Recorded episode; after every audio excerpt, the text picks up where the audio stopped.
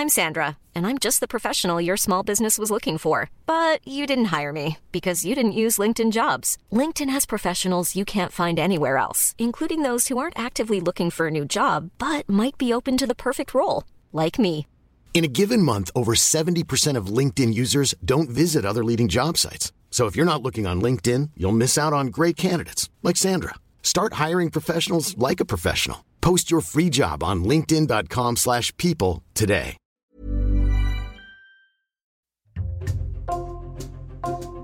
Bonjour, c'est Jules Lavie pour Code Source, le podcast d'actualité du Parisien. Depuis le début de l'année 2023, plusieurs suicides de jeunes victimes de harcèlement scolaire ont fait la une de l'actualité. Lucas, 13 ans, Lindsay, qui avait le même âge, et plus récemment Nicolas, un ado de 15 ans. Nous avons déjà évoqué ce fléau à plusieurs reprises dans Code Source et nous avons choisi d'en parler une nouvelle fois à l'occasion de la Journée nationale de lutte contre le harcèlement scolaire le 9 novembre.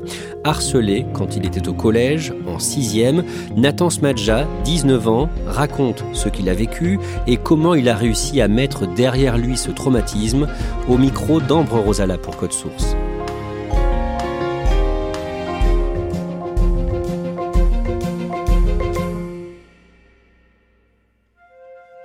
Nathan Smadja est étudiant en première année de droit à l'Université de Paris-Nanterre. Et depuis la rentrée, il est aussi le président d'une association qui lutte contre le harcèlement scolaire. Nathan est né à Paris le 4 septembre 2004. Il a un grand frère d'un an et demi de plus que lui. Leur père est professeur de médecine et leur mère travaille dans un laboratoire pharmaceutique.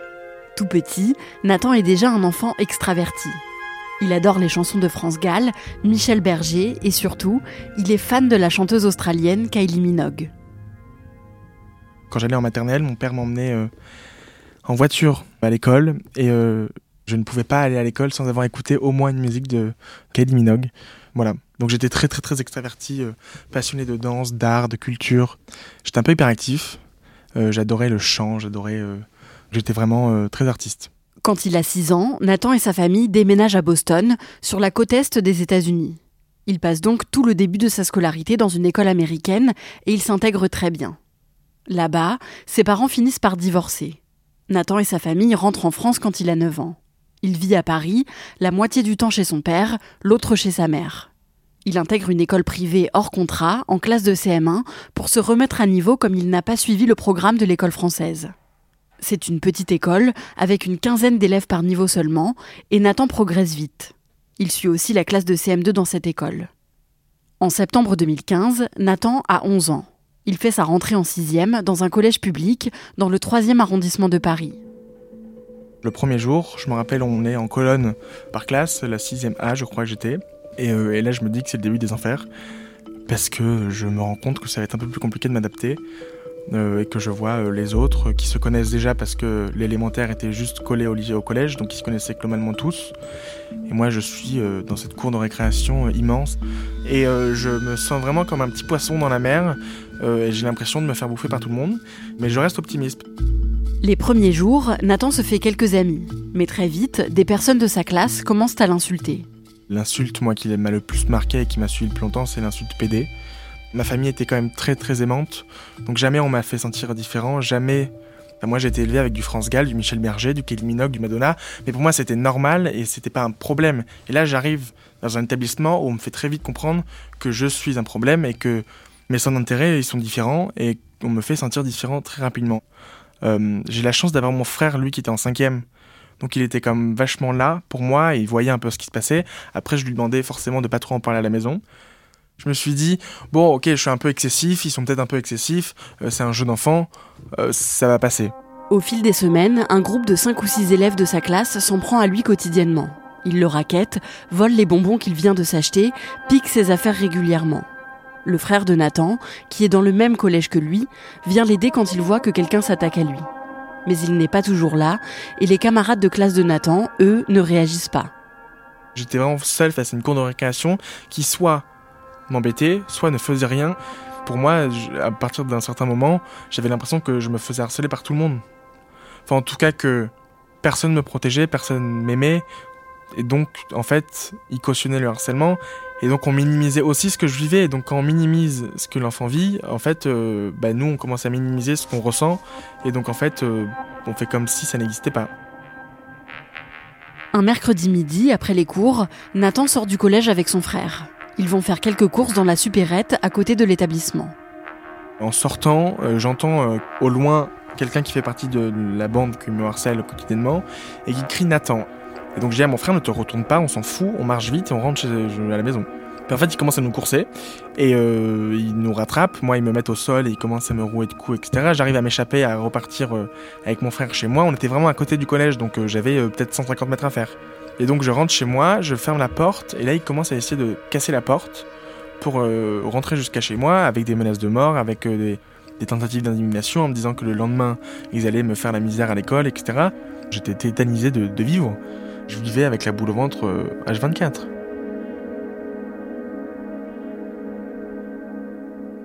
Plusieurs semaines après la rentrée, le père de Nathan finit par comprendre que quelque chose ne va pas.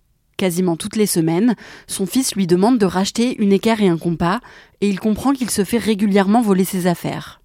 Nathan parle un peu de ce qu'il subit au collège, et ses parents prennent rendez-vous avec la direction de l'établissement mais on leur répond que ce ne sont que des chamailleries d'enfants et que Nathan devrait peut-être se faire moins remarquer pour éviter d'avoir des problèmes. En dehors de la classe, Nathan s'inscrit à des cours de comédie musicale tous les dimanches. Et à chaque fois qu'il rentre du collège, il chante et danse pour essayer d'aller mieux. Je sortais des cours, j'arrivais euh, chez moi, je me mettais devant l'ordinateur familial euh, dans la chambre de mon père et j'imprimais des, paroles de, France Gall et de Michel Berger. Je me mettais devant le karaoké et je passais des heures à chanter du résiste. C'est ça qui m'a sauvé la vie parce que ça me permet aussi de m'évader et de penser à autre chose et de créer mon monde imaginaire. Et moi aussi, j'ai la comédie musicale qui me permet d'avoir aussi un appui à l'extérieur pour penser à autre chose et pour euh, partir dans mes rêves de, de, de, Billy Elliot. Ça me permet de tenir parce que c'est le seul lieu qui me permet d'être qui je suis.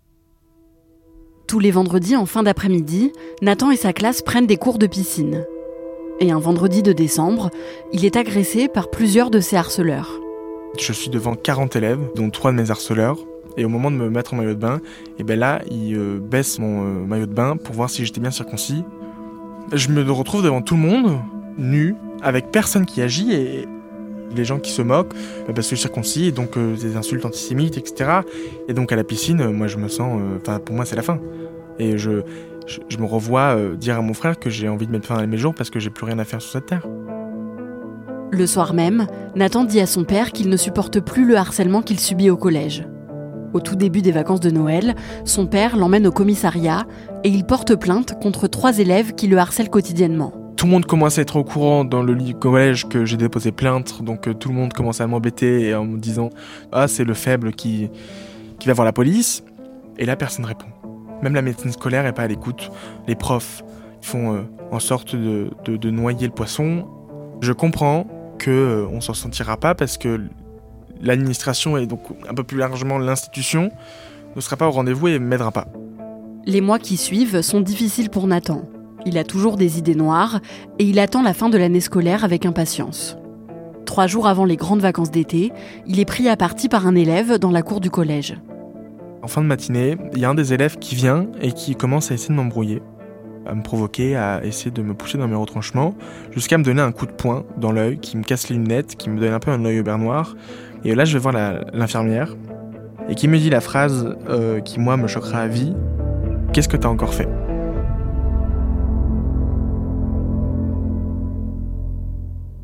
Nathan tient le coup trois jours de plus, puis il part en vacances à Marseille avec sa famille. En rentrant au mois d'août, deux semaines avant la rentrée de cinquième, il supplie ses parents de le changer de collège. Voyant sa détresse, ses parents acceptent et l'inscrivent dans l'établissement privé hors contrat où il est allé en rentrant des États-Unis. Nathan se sent plus en sécurité, mais il reste traumatisé par son année de sixième. J'avais l'impression de revivre les choses en boucle, de faire des cauchemars, des, nuits où je ne dors pas, où je repense à ce que j'ai subi, à l'épisode de la piscine, à l'épisode où on, me suit jusqu'en bas de chez moi. Euh, avec ce, mot PD, moi qui me hante. Du coup, avec les gens, j'ai quand même été très méfiant pendant très longtemps. Je pars du principe que les gens sont méchants et nous veulent du mal. J'étais pas très social et moi, qui est de nature très extravertie, bah, parfois j'avais des tendances à me recroqueviller sur moi-même. Nathan passe toute la fin de sa scolarité dans un collège et un lycée privé. Il obtient son bac et entre à l'université pour commencer des études de droit. En mars 2022, alors qu'il a 18 ans, il sort un samedi soir avec des amis dans une boîte de nuit parisienne. Et en sortant du club, il croise l'un de ses harceleurs par hasard. Il s'est excusé. Je suis resté stoïque parce que j'avais pas enfin, je savais pas quoi dire. Je les remercie de, s'être excusé, mais en même temps, ça change rien à ce que moi j'ai pu vivre et au traumatisme que j'ai subi pendant des années. À vie, je serai impacté par ce que j'ai subi en sixième. Je suis pas sûr qu'à vie, ils sont impactés par ce qu'il a fait subir en sixième. Mais non, c'était assez dur. Et en même temps, je pense que ça m'a permis de commencer à faire le deuil.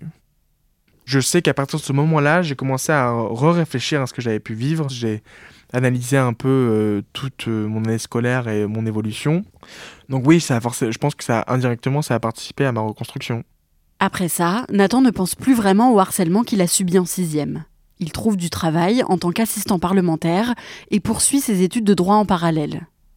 Le 7 janvier 2023, Lucas, un adolescent de 13 ans, met fin à ses jours après avoir été victime de harcèlement scolaire et d'homophobie.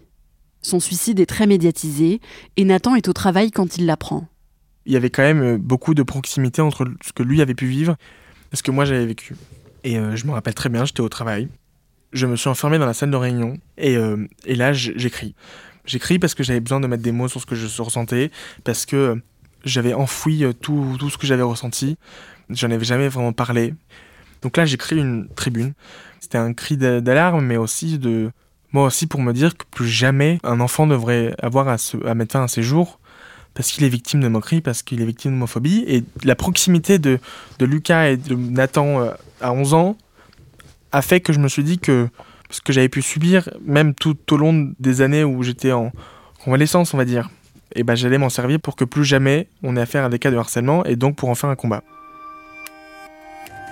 En septembre 2023, Nathan crée une association pour lutter contre le harcèlement scolaire.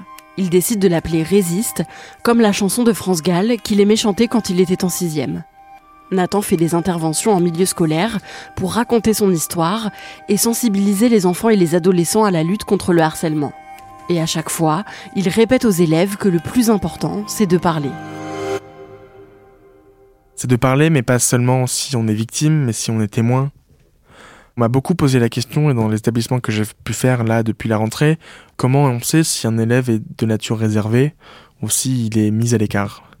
Et en fait, à partir du moment où on ne sait pas, où on a un doute, eh ben on va voir des adultes. Si d'autres personnes euh, en sixième en avaient parlé euh, à la direction, avaient essayé de faire un peu pression sur la direction, peut-être que ça aurait pu changer les choses. Et donc voilà, mais le plus gros message, c'est de parler et de et de pas hésiter à aller euh, voir un adulte. Comment ça va aujourd'hui? Ça va parce que je j'ai plus des séquelles qui m'empêchent d'avancer. Après, euh, je pense que à vie, je serai marqué par ce que j'ai subi, mais j'ai quand même aujourd'hui pris assez de recul pour faire en sorte de pas stagner dans ce truc un peu bizarre où, où on fait que penser à ce qu'on a pu vivre euh, auparavant. Enfin, ça m'empêche pas du tout de vivre et justement, ça, moi, ça me donne une force pour avancer et donc euh, aujourd'hui, j'ai la niaque. Si mon action peut sauver une vie, mais vraiment une, et c'est horrible parce que cette phrase, elle paraît bateau et j'ai l'impression que tout le monde l'a dit, mais si vraiment je peux changer une vie, bah pour moi, j'ai tout gagné.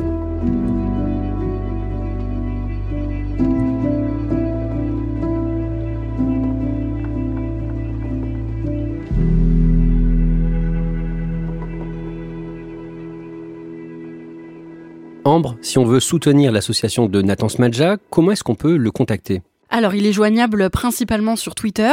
On peut retrouver son compte en tapant son nom et son prénom dans la barre de recherche et ses messages sont ouverts donc euh, tout le monde peut lui écrire. Et plus largement, l'association est présente sur tous les principaux réseaux sociaux, donc euh, Instagram, Facebook euh, et LinkedIn par exemple. Le 27 septembre, la chef du gouvernement Elisabeth Borne a annoncé une série de mesures pour lutter contre le harcèlement scolaire, annonces qui ont suivi un nouveau suicide d'élèves victimes de harcèlement, Nicolas qui avait 15 ans, qui s'est donné la mort chez lui le 5 septembre à Poissy dans les Yvelines. Alors parmi les mesures annoncées par Elisabeth Borne, il y a des cours d'empathie, deux heures de sensibilisation dans toutes les classes chaque année à l'occasion de la journée nationale de lutte contre le harcèlement à l'école. Cette année, c'est donc le 9 novembre, on l'a dit. Ambre, est-ce que pour Nathan Smadja, ces mesures vont dans le bon sens? Oui, complètement. Il m'a dit qu'il avait l'impression que les anciennes victimes de harcèlement scolaire et les associations, donc comme la sienne, avaient été entendues. Lui, il souhaite que la sensibilisation et la libération de la parole soient au cœur de la lutte contre le harcèlement scolaire et il trouve que ces mesures sont vraiment encourageantes et qu'elles vont dans le bon sens. Merci Ambre Rosala. Et si vous êtes vous-même victime de harcèlement scolaire, un numéro de téléphone est à votre écoute. C'est le 3020. Code Source est le podcast quotidien d'actualité du Parisien. Cet épisode a été produit par Raphaël Pueyo et Barbara Gouy. Réalisation Julien Moncouquiole. Si vous aimez Code Source, n'hésitez pas à le dire en laissant un commentaire ou des étoiles sur votre application audio. Vous pouvez nous écrire directement code source at leparisien.fr. Et puis on vous invite aussi à aller écouter le second podcast du Parisien, Crime Story, une nouvelle affaire criminelle chaque samedi dans Crime Story.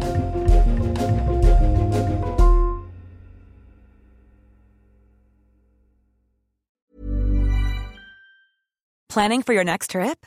Elevate your travel style with Quince. Quince has all the jet setting essentials you'll want for your next getaway, like European linen, premium luggage options, buttery soft Italian leather bags, and so much more and is all priced at 50 to 80% less than similar brands. Plus, Quince only works with factories that use safe and ethical manufacturing practices.